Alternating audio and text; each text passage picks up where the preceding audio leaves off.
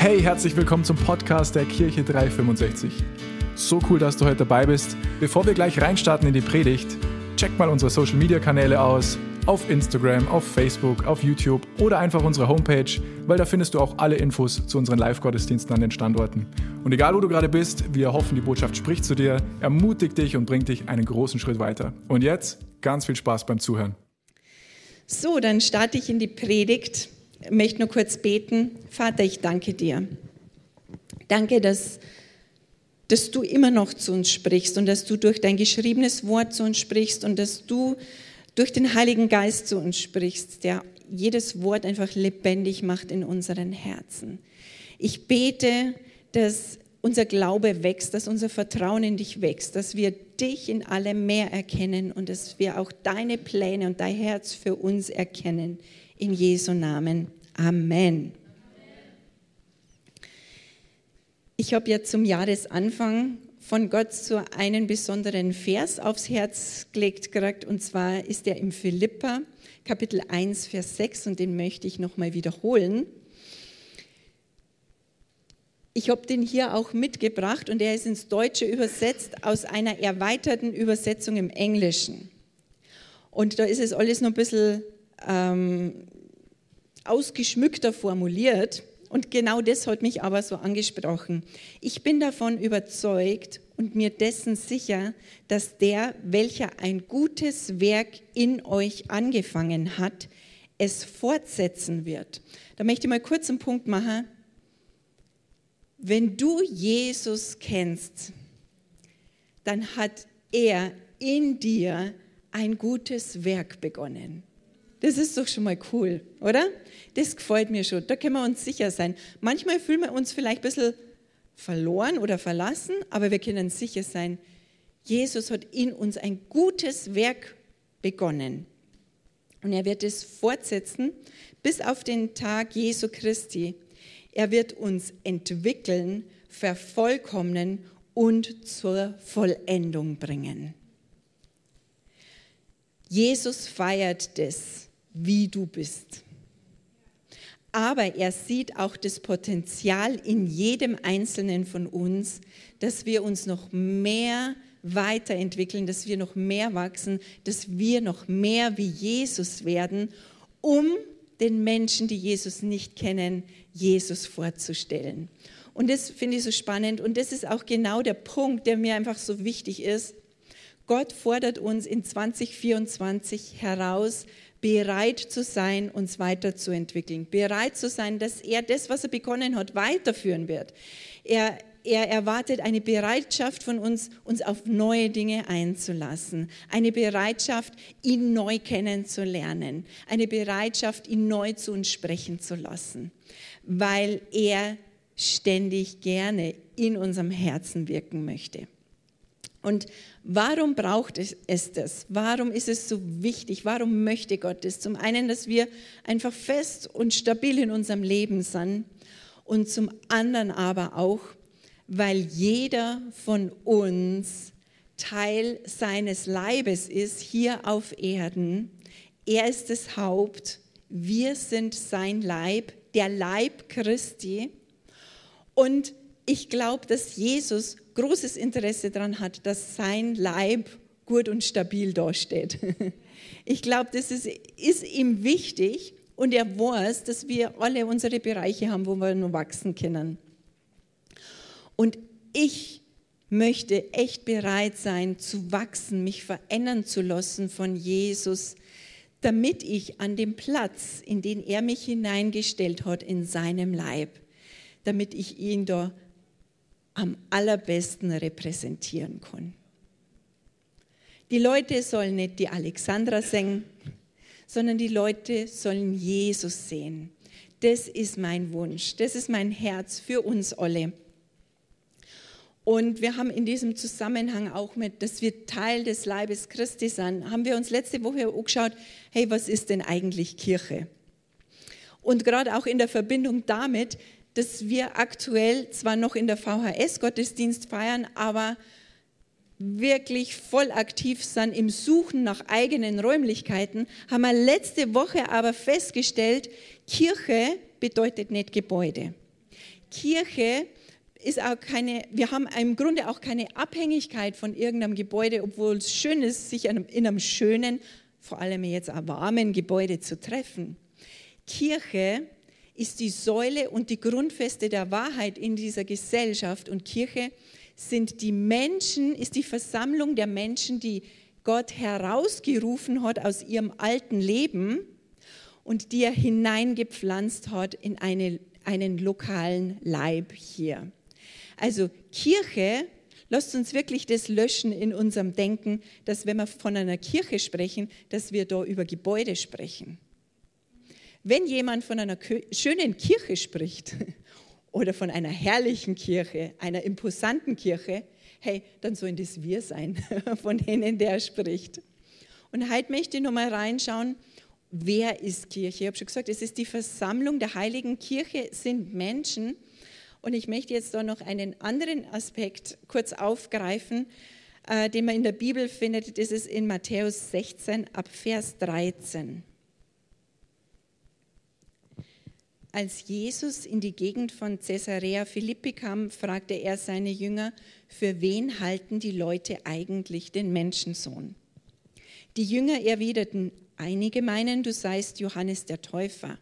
Manche dagegen halten dich für Elia und manche für Jeremia oder einen anderen Propheten von früher.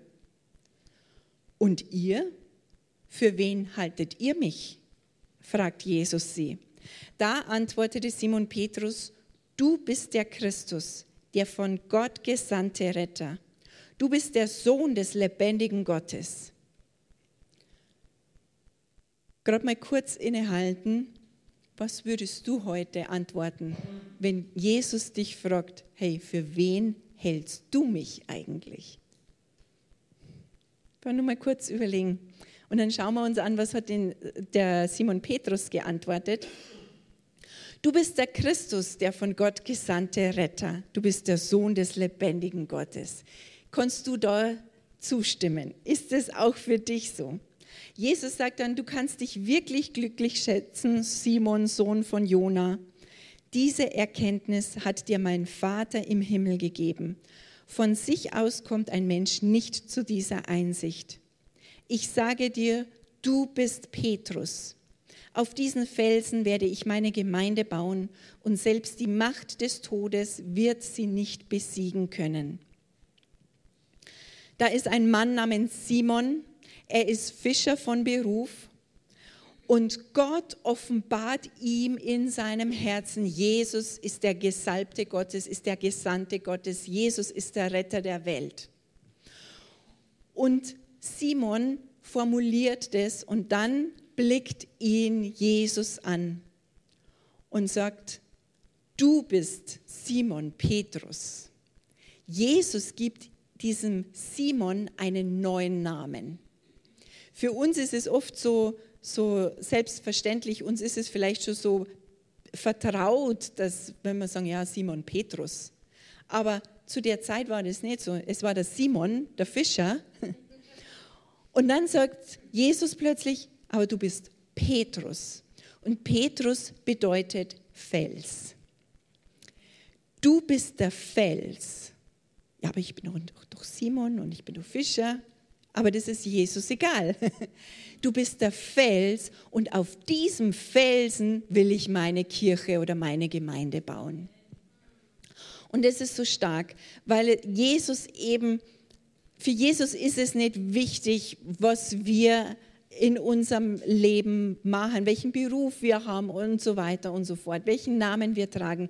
Jesus schaut uns an und er sieht das Potenzial in uns und er, er sieht, in diesem Petrus jemand, den er mit einem Fels vergleicht.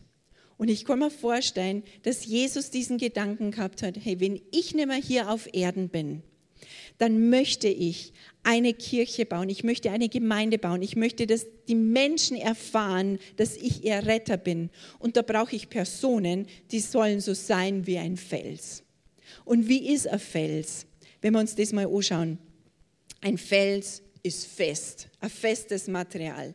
Ein Fels ist beständig. Wenn du gestern beim Spazierengehen irgendwo in den Bergen einen Felsen gesehen hast, dann kannst du davon ausgehen, dass der morgen auch noch da ist. Ja? Und äh, ein Fels ist verlässlich, man kann auf diesem Felsen bauen, der bildet ein Fundament. Ein Fels ist belastbar. Und das hat Jesus in diesem Petrus gesehen. Und er hat nicht nur dieses Potenzial genannt, sondern hat daraus ihm auch eine neue Identität gegeben. Du bist ein Fels. Und Jesus hat ja schon mehr gewusst als der Petrus zu diesem Zeitpunkt. Jesus hat gewusst, dass er nicht mehr äh, einfach so im Körper auf der Erde sei wird. Er hat gewusst, seine Zeit des Dienstes auf Erden so als Mensch in einem Körper wird irgendwann vorbei sein. Und er hat sich Menschen ausgesucht, auf die er sich verlassen kann, mit denen er bauen kann. Menschen, die stabil sind. Menschen, die nicht heute da sind und morgen da und übermorgen ganz woanders, sondern Menschen, mit denen er bauen und auf die er zählen kann. Und das, was Jesus in Petrus gesehen hat, das ist auch wichtig für uns. Und jetzt lesen wir nämlich mal, jetzt schlage ich die Brücke von Petrus in unser Leben rein, im 1. Petrus 2, ab Vers 4. Und es ist spannend. Also, Jesus hat in der Geschichte, die wir gerade gelesen haben, zu Simon Petrus gesprochen. Jetzt lesen wir in der Bibel in einem Buch, das heißt Petrus. Jetzt raten wir mal, wer hat dieses Buch geschrieben? Das war dieser Petrus, der vorher der Simon war und den Jesus dann Petrus, also Fels genannt hat. Dieser Petrus hat was aufgeschrieben, vom Heiligen Geist inspiriert, ein Wort Gottes, das heute noch für uns relevant ist. Zu ihm dürft ihr kommen. Da ist von Jesus die Rede. Er ist der lebendige Stein, den die Menschen weggeworfen haben. Aber Gott hat ihn erwählt, in seinen Augen ist er kostbar. Lasst auch ihr euch als lebendige Steine zu einem geistlichen Haus aufbauen. Ich glaube, dass dieses Bild dieses Felsens sich sehr festgesetzt hat in Petrus, weil jedes Mal, wenn ihn irgendjemand Petrus genannt hat, dann war das für ihn dieser Reminder, ich bin der Fels ich bin der Fels. Und was diesen Petrus natürlich auch zu diesem Felsen gemacht hat, mit dem Jesus bauen konnte, war nicht nur so seine Persönlichkeit, sondern auch diese Erkenntnis, die er gehabt hat, nämlich, dass Jesus der Sohn Gottes ist, dass Jesus der Retter der Welt ist. Und das ist auch für uns so wichtig. Wir können Steine sein, stabile Steine, feste Steine, zuverlässige Steine, wenn wir diese Erkenntnis haben, dass Jesus der Sohn Gottes ist und wenn wir es so machen, wie Petrus das hier schreibt, er sagt nämlich nicht, hey, ihr seid lebendige Steine, und jetzt sucht euch mal irgendwo einen Platz, da wo ihr euch einfach heute wohlfühlt. Morgen könnt ihr euch einen anderen Platz aussuchen. Na, es, es heißt da, lasst euch als lebendige Steine zu einem geistlichen Haus aufbauen. Wer baut denn eigentlich? Gott baut. Gott baut. Und mich erinnert das so ans Hausbauen äh, vor über 20 Jahren, als wir für unsere Familie ein Haus gebaut haben. Zum einen, wir haben das beste Material ausgesucht, das wir uns so vom Budget her leisten konnten. Da war ein bisschen eine Grenze gesetzt, aber wir haben das beste Material ausgesucht. Und wenn Jesus uns alle einzeln anschaut, dann sieht er das beste Material, in Anführungszeichen, weil wir sind ja viel mehr für ihn, aber er sieht das Beste für den Bau seiner Kirche. Du bist das Beste für den Bau der Kirche hier in Erding. Und wir haben dann diesen Hausbau wirklich in Hände gelegt, äh, in, in Hände also von einem Menschen, der sich auskennt beim Hausbauen. Und Jesus kennt sich wirklich aus. Und wenn Jesus Haus baut, dann glaube ich, baut er so, also Stein für Stein, dass nicht irgendwo eine komische Lücke wäre, die das ganze Haus instabil macht, sondern er baut, dass es ein stabiles Haus ist. Das ist sein Plan. Und es liegt dann aber an uns, dass wir Ja zu diesem Plan sagen, dass wir Ja dazu sagen, wo wir empfinden, dass Gott uns hineinsetzen möchte. Und dass wir dann da sind und dass wir unseren Platz ausfüllen und dass wir zuverlässig und stabil sind, damit Gott auch weiter bauen kann.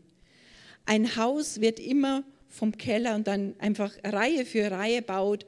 Da fängt man nicht irgendwo weiter oben und, und macht eine Lücke oder so. Das würde alles keinen Sinn machen.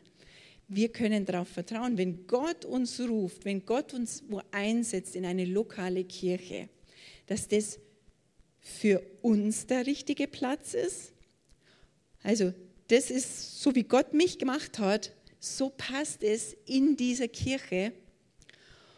Und auf der anderen Seite, dass es, dass es für mich passt, aber auch, dass es für die Kirche passt. Wenn du nicht da bist, dann ist eben diese Lücke von diesem Stein, der du eigentlich sein solltest. Wir sind lebendige Steine. Aber lasst uns lebendige Steine in dem Maße sein, so vom Lebendigsein her, dass wir das Leben Gottes weitertragen. Und nicht, dass wir so lebendig sind, dass wir ständig wieder irgendwo anders uns, ja, dass wir so rumhupfen und, und irgendwo sind, aber nicht da, wo Gott gerade Haus bauen möchte. Das, glaube ich, ist total wichtig.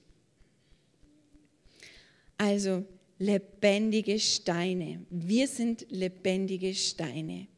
Lasst uns Ja sagen zu dem, was Gott hier in Erding bauen möchte. Und ich habe noch eine Schriftstelle abschließend vorbereitet, die ich gerne teilen möchte, weil wenn man ein Haus baut, dann hat man so die einzelnen Ziegelsteine, die notwendig sind. Aber diese einzelnen Steine, die werden verbunden. Früher mit einem Mörtel, bei uns wurde damals geklebt. Das war damals so eine neue Technik. Ich weiß nicht, was man heute macht. Aber es braucht immer irgendein, irgendein Material, das die lebendigen Steine verbindet. Und ich möchte uns jetzt noch vorlesen aus dem Gebet, das Jesus gebetet hat für alle Menschen, die an ihn glauben werden, wenn er nicht mehr hier auf Erden ist. Also er betet hier oder er betete vor 2000 Jahren für dich und für mich. Und er sitzt heute zur Rechten Gottes und betet auch für uns. Ich bitte aber nicht nur für sie, sondern für alle, die durch ihre Worte von mir hören werden und an mich glauben. Sie alle sollen eins sein, genauso wie du, Vater, mit mir eins bist. So wie du in mir bist und ich in dir bin, sollen auch sie in uns fest miteinander verbunden sein. Dann wird die Welt glauben, dass du mich gesandt hast. Deshalb habe ich ihnen auch die Herrlichkeit gegeben, die du mir anvertraut hast, damit sie die gleiche enge Gemeinschaft haben wie wir. Ich bleibe in ihnen und du bleibst in mir. Genauso sollen auch sie vollkommen eins sein. Dann wird die Welt erkennen, dass du mich gesandt hast und dass du meine Jünger liebst, wie du mich liebst das, was uns miteinander verbindet, ist Einheit. Die gleiche Einheit, die Jesus mit dem Vater verbindet. Die Einheit, die gespeist wird durch seine Gegenwart. Gottes Gegenwart gemeinsam zu erleben, das macht uns zu einem. Seine Liebe zu ihm und auch diese Zuneigung, die wir empfinden untereinander. Das bildet eine Einheit. Und das finde ich so schön, diesen Gedanken. Im Grunde einzelne lebendige Steine, aber zusammen können wir Gottes Liebe und Gottes Herrlichkeit weitertragen. Gemeinsam können wir dieses House of Miracles, dieses Haus von Wunder und Haus von Heilung sein. Gemeinsam können wir ein Zuhause sein für Menschen, die Jesus nicht kennen. Ich möchte nur für uns beten. Danke, Vater, für dein Wort. Und ich bete, Vater, dass du durch den Heiligen Geist einfach Dinge festmachst in unserem Herzen. Wir wollen auf das reagieren, was du zu uns sprichst. Wir wollen diese Steine sein. Wir wollen uns einsetzen lassen von dir. Wir wollen den Platz einnehmen, den du für jeden Einzelnen vorgesehen hast. Wir wollen die Lücke ausfüllen, die du für uns vorgesehen hast, weil du uns als das Beste empfindest in dem Bau deiner Kirche. Danke, dass du das festmachst. Danke, dass du uns verbindest. Danke für diese Einheit, die wir haben. Auch wenn wir super unterschiedlich sind voneinander in unserer Persönlichkeit, mit unserem Background. Aber du bist der, der uns zu einem macht. Und dafür danken wir dir in Jesu Namen. Amen.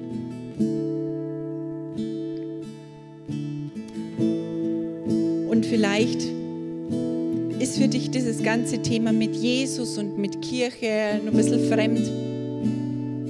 Aber Jesus lädt jeden ein, ein Geschenk anzunehmen. Und dieses Geschenk bedeutet Vergebung. Das Geschenk bedeutet, dass Jesus für unsere Schuld, für unsere Sünde, für alles, was wir falsch gemacht haben, dass Jesus dafür am Kreuz bezahlt hat und wir keine Strafe mehr auf uns nehmen müssen.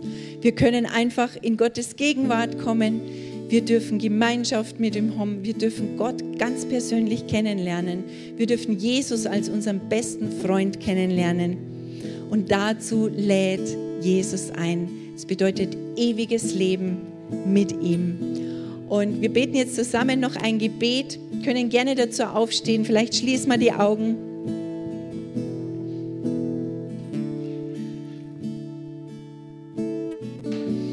Ich bete vor und wir beten alle gemeinsam nach. Und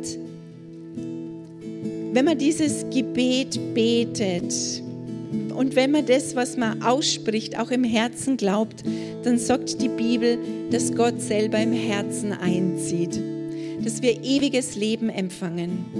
Und das ist so wunderbar, das ist so ein großes Geschenk. Uns ist vergeben.